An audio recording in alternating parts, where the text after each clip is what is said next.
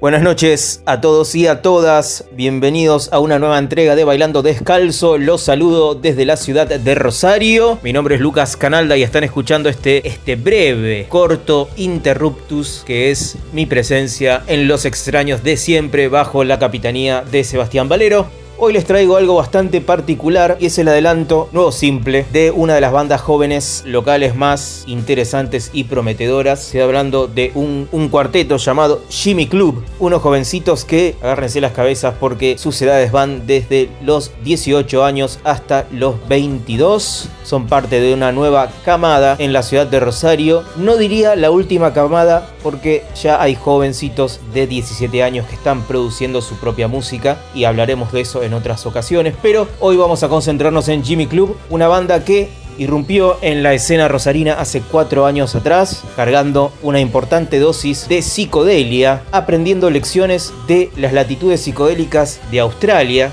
algo de los desiertos de Estados Unidos, pero también tomando tal vez una aposta generacional que bandas locales como Aguas Tónicas en su momento y más tarde Minave con una cuestión onírica más cercana al, al shoegaze hicieron darnos cuenta que había una corriente underground que estaba pensando a la ciudad de Rosario de otra manera.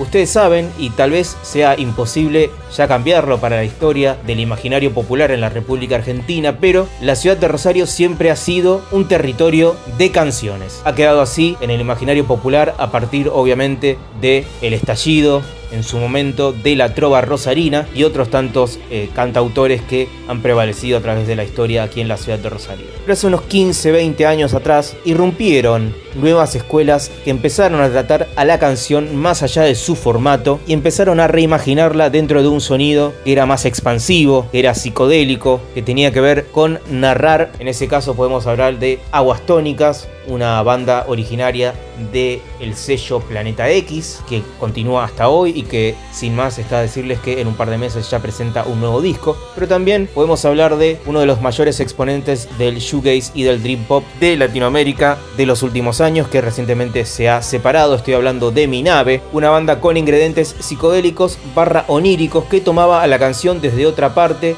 y básicamente al formato lo dejaba muy atrás con canciones con una o dos líneas de poesía algo críptica, surrealista, onírica y que también dejaba completamente de lado los estribillos. Jimmy Club parece haber tomado parte en esa evolución de la música rosarina y tiene un EP llamado Aviones de Papel, fuertemente influenciado por el rock psicodélico y ahora presentan y ahora presentan un nuevo simple llamado El día después, pertenece segundo álbum llamado Bestiario y lo que vamos a escuchar ahora es un sonido que toma mucho de la psicodelia, pero también suena muy pero muy sónico. Si alguien tiene la experiencia de haber vivido los primeros años 90 cuando bandas como Babasónicos, Juana la Loca investigaban en un sonido que era bastante bastante expansivo, pero que también tenía una cuestión bastante introspectiva, para encontrar ecos de eso. Sin embargo, está bueno pensar cómo Jimmy Club lleva las cosas a otro lado, para una nueva generación, para una nueva camada, y cómo amalgama nuevos ingredientes y nos presenta una canción que podría ser psicodelia sónica o psicosónica, o como ustedes prefieren pensarlo.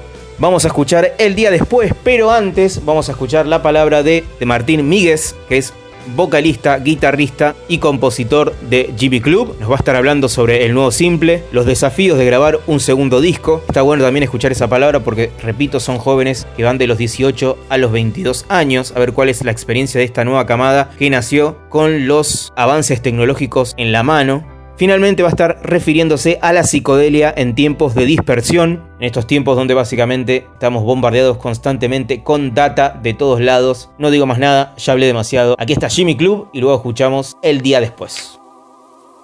Los desafíos de, grabar Bestiario fueron varios. Aviones de Papel, que es nuestro primer disco,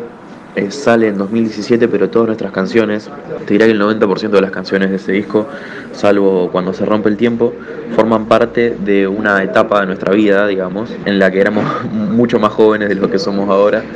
Y, y ya tenían unos años de,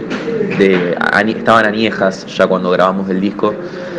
y esta es la primera vez en un montón de tiempo que sacamos una canción de adelanto que no es, eh, que está 100% nueva, que no sacamos nunca en ningún otro lado, que nunca estuvo como demo, eh, que ni siquiera estuvo como en, un, en una sesión en vivo. Entonces es medio un desafío para nosotros encontrarnos con, con, con canciones nuevas, encontrarnos con la reacción de la gente. Particularmente eso es lo que yo considero como el gran desafío de este disco porque hemos explorado territorios que no exploramos nunca en el primer disco. Eh, tiene bocados de música electrónica, tiene bocados de,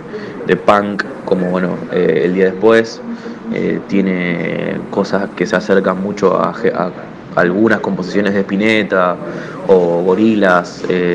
hay como un hay como una mezcolanza de, de géneros e influencias muy grandes que coexisten en un, en un disco bastante, bastante pintoresco.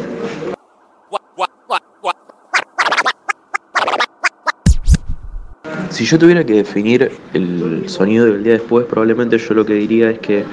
es una canción de punk rock sónica. Es decir, yo siento que la estructura, cómo está armada la, canción, eh, todo lo que es sus componentes, las partes, tiene la estructura de una canción tradicional, cosa que se diferencia bastante quizás con,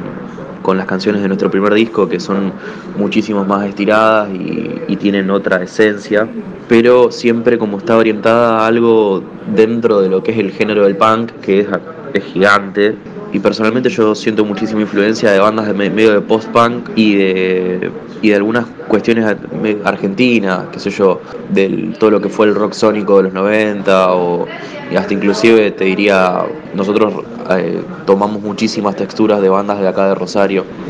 nos nutrimos mucho de la gente que nos rodea y, y eso me parece que también se nota, es una influencia muy grande, la gente con la que uno convive, pero si tuviera que definirlo de una forma sería punk sónico. Yo lo que creo es que si bien eh, nosotros en un momento hemos adoptado la bandera del, rock psicodélico y hemos, eh, cuando la gente nos preguntaba y nos decían ustedes qué estilo hacen, nosotros decíamos rock psicodélico,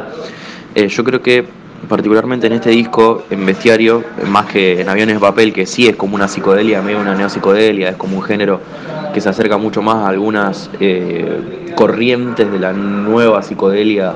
qué sé yo, más australiana o, de,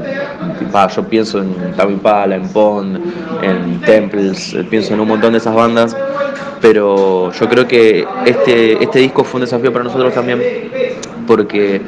entendimos que, la psicodelia eh, ya no es simplemente una cuestión del género, sino que también es una cuestión de como una bandera. Es nuestra forma de llevar a cabo las canciones. Porque entendemos que nuestras canciones, por más de que vos las escuches y vos digas esto, no te suena algo lisérgico, nuestra idea siempre es plasmar sobre las canciones una locura, un detalle, una textura, una búsqueda que siempre te pueda llevar hacia un lugar en el que vos puedas perder un poco tu, como, tu conexión con la realidad, digamos, y, tratar de generarte un estado de mente en el cual vos te desconectes un poco del mundo,